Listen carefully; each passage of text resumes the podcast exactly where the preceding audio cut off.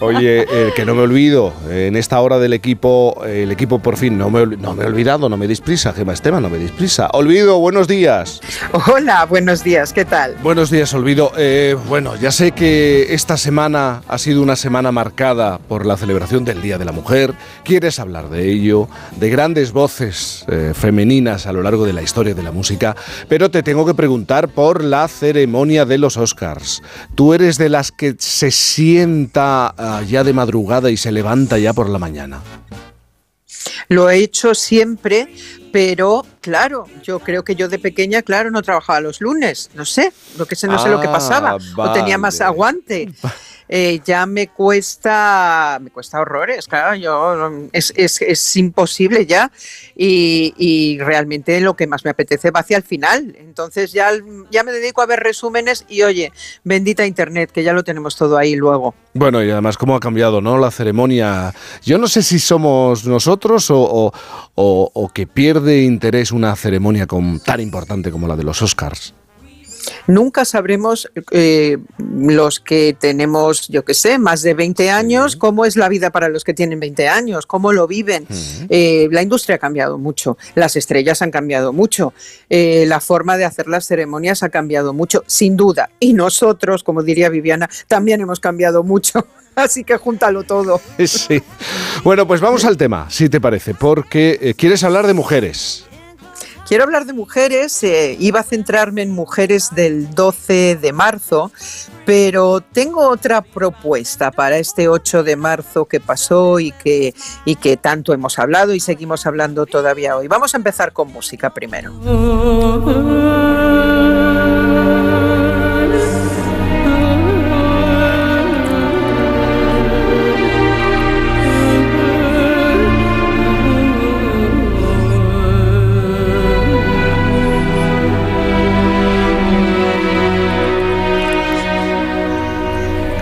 Estás escuchando, Jaime, parte de la banda sonora de la película Ágora de Alejandro hmm. Amenábar, que precisamente, aunque él se encarga siempre desde el día uno de sus bandas sonoras, en este caso teniendo en cuenta la superproducción eh, de esta película, que se grabó como las películas de antes, como decíamos ahora con lo de los Oscars.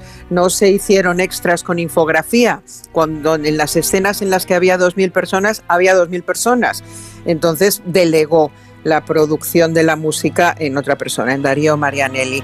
Pero te decía, eh, eh, la película Ágora es la biografía de, una mujer, de Hipatia de Alejandría, escritora, matemática, astrónoma de la escuela neoplatónica, una mujer que eh, frente al fanatismo creía en la ciencia, que esto le va a gustar mucho a nuestro Mario. Mm.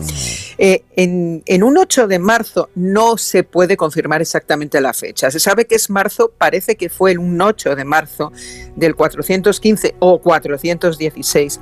Fue asesinada por una turba en las tensiones religiosas que se vivían en ese momento en Alejandría, entre el cristianismo que se imponía, las religiones paganas que desaparecían, exactamente. Entonces, mira, para mí sí que es un símbolo también del 8 de marzo, Hipatia de Alejandría.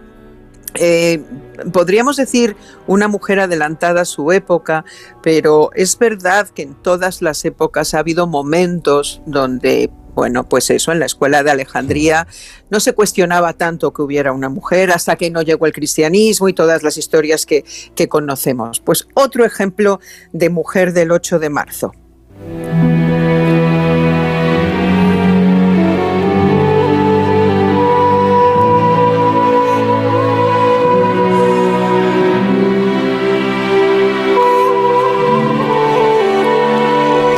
Hago la transición y ya nos ponemos con esas 11 de marzo, que es el día de hoy, que, quería yo, yo tratar.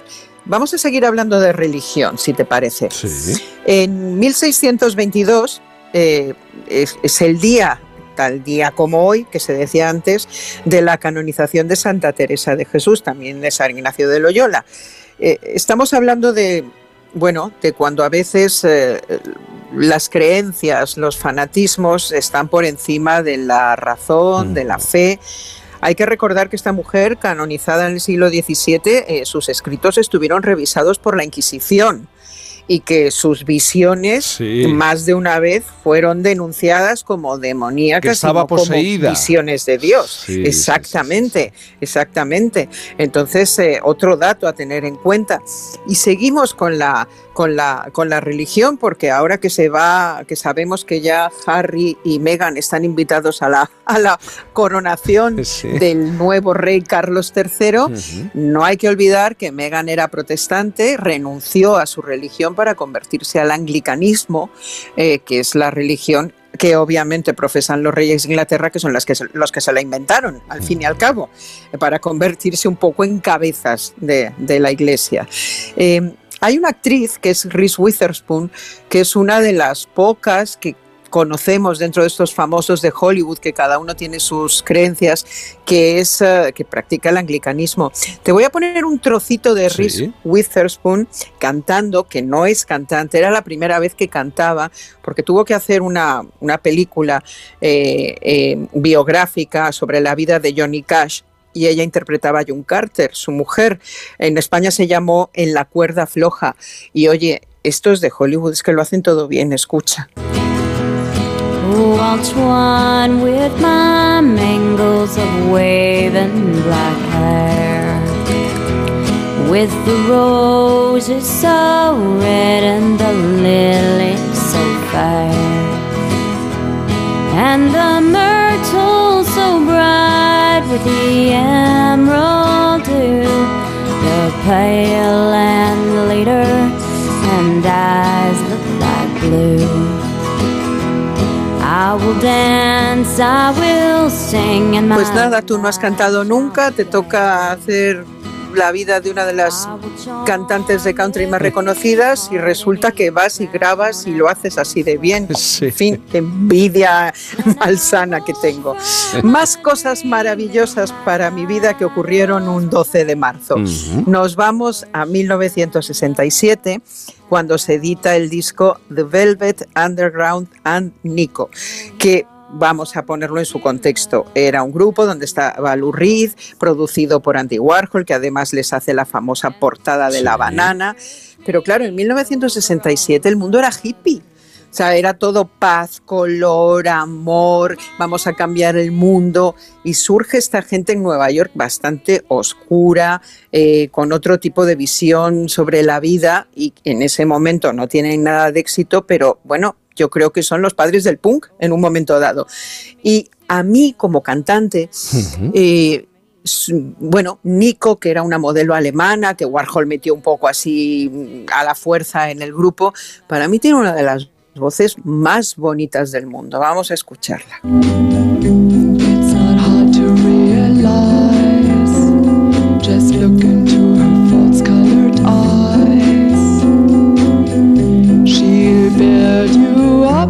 Just put you down. What a clown, cause everybody knows the things she does to please. She's just a little tease. See the way she walks. Hear the way she talks. Es una voz con personalidad, ¿eh? Es una voz con mucha personalidad diferente, sí, diferente, sí, diferente, diferente. Antes de pasar a otra voz, quiero dar el dato que Nico murió en Ibiza en un accidente de bicicleta. Se cayó de la bicicleta. Es, así, es, como maneras de no morir, pues una manera de no morir. Se cayó de la bicicleta en uno de esos caminos de carreteritas pequeñas de Ibiza y murió. Hablabas de la voz de Nico. Eh, seguramente si yo me hubiera fijado en otras voces cuando era pequeña, no habría sido cantante, porque habría pensado que no tengo aptitudes para cantar. Pero a mí me gustaban mujeres como Nico, me gustaban mujeres como Amanda Lear, me gustaban mujeres con la voz grave, que cantaban de una determinada forma y claro, pensé, pues yo también quiero hacerlo. Seguramente si yo me hubiera fijado en la estrella que hoy cumple años, nunca me hubiera atrevido a cantar. What good is sitting alone in your room? Come hear the music play. Life is a cabaret, old chum. come to the cabaret. Put down the knitting, the book, and the broom. It's time for a holiday. Life is a cabaret, old chum. Come to the cabaret.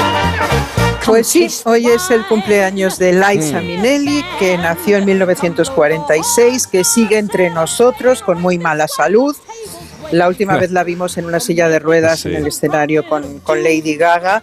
Pero ¿qué te puedo decir, Jaime? Esta mujer es famosa desde que nació. O sea, nació icono, fue un icono, es un icono y morirá icono. Ojalá que dentro de muchos años. Oye, me he quedado con, con una idea. Eh, ¿Tú llegas a convertirte eh, en cantante por convicción o, o, porque te ves en aquel momento, te van empujando poco, poco a poco a jugar ese papel? ¿Cómo llegas a qué malo eres. Ah, yo era la guitarrista del grupo, la guitarrista también, pero es verdad que en un momento dado, eh, pues esas cosas que pasan en los pues grupos, de repente, oye, mira, yo el cantante que tenemos, no sé, lo que sea. Encima me dicen a mí, díselo tú. Siempre él, además, eh, durante años me odió, me lo ha dicho.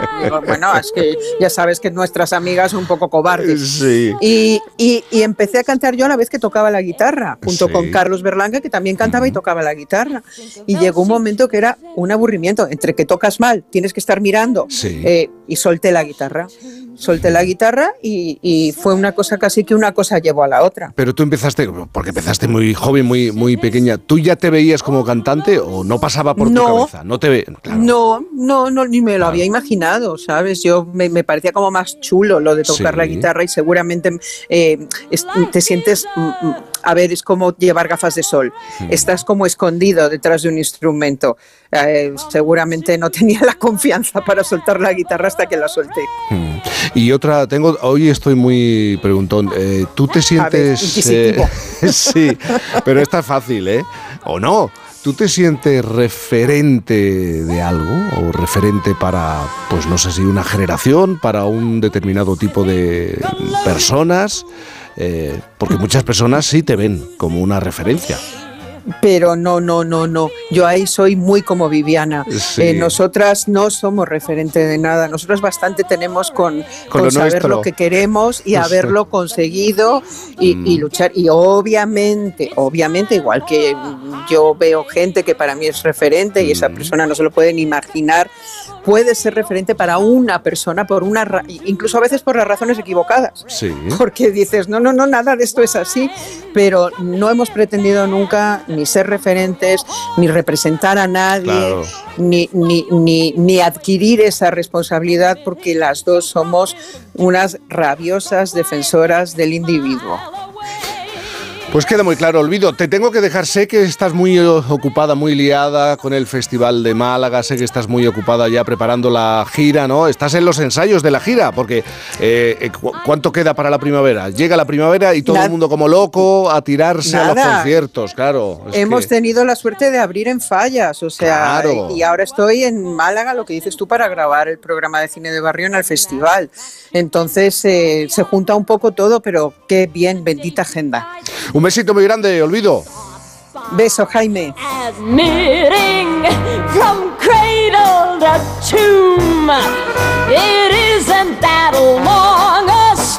Por fin, no es lunes.